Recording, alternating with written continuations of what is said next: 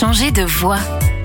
Direction le Grand Est, aujourd'hui à la rencontre de Johan. Changement de vie radical pour celui qui était instituteur en Seine-et-Marne. À une trentaine d'années, il est désormais artiste de cabaret en Alsace, un rêve de toujours, après avoir demandé une mise en disponibilité de un an. Johan, bonjour. Bonjour. Alors c'est complètement fou euh, comme changement. Comment est-ce que ça s'est fait?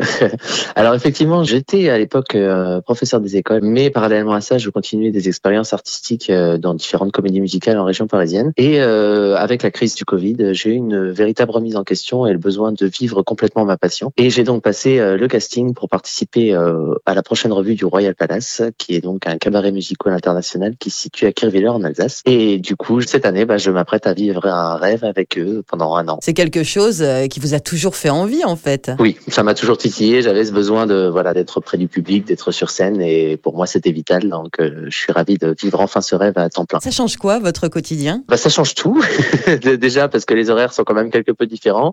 Euh, c'est un travail très régulier, euh, un travail très intense où on peut pas se reposer sur ses lauriers parce qu'on est sur scène devant un public et qu'il faut tout donner tout le temps. Euh, maintenant, c'est passionnant puisque bah voilà, on est on est sur scène avec une équipe internationale, on découvre de nouvelles chansons, de nouveaux univers euh, et c'est magique de vivre ça au quotidien. Il y a tellement d'enthousiasme dans votre voix. Complètement, je suis ravi de vivre cette expérience et j'espère qu'il y en aura plein d'autres. Et franchement, c'est une famille, je dirais plus qu'encore qu'un cabaret. J'espère qu'il y aura effectivement des suites euh, dans le milieu artistique. À voir donc euh, à la fin de la saison. Alors vous avez déménagé en plus, hein, ça a été aussi un changement euh, de lieu.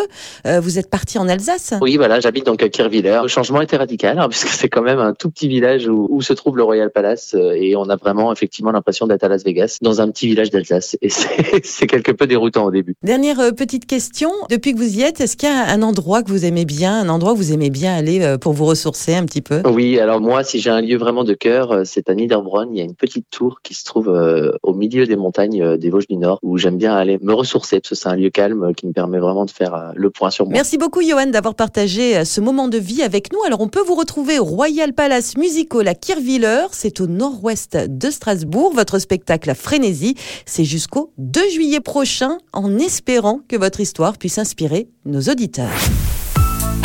Retrouvez toutes les chroniques de Sanef 177 sur sanef177.com.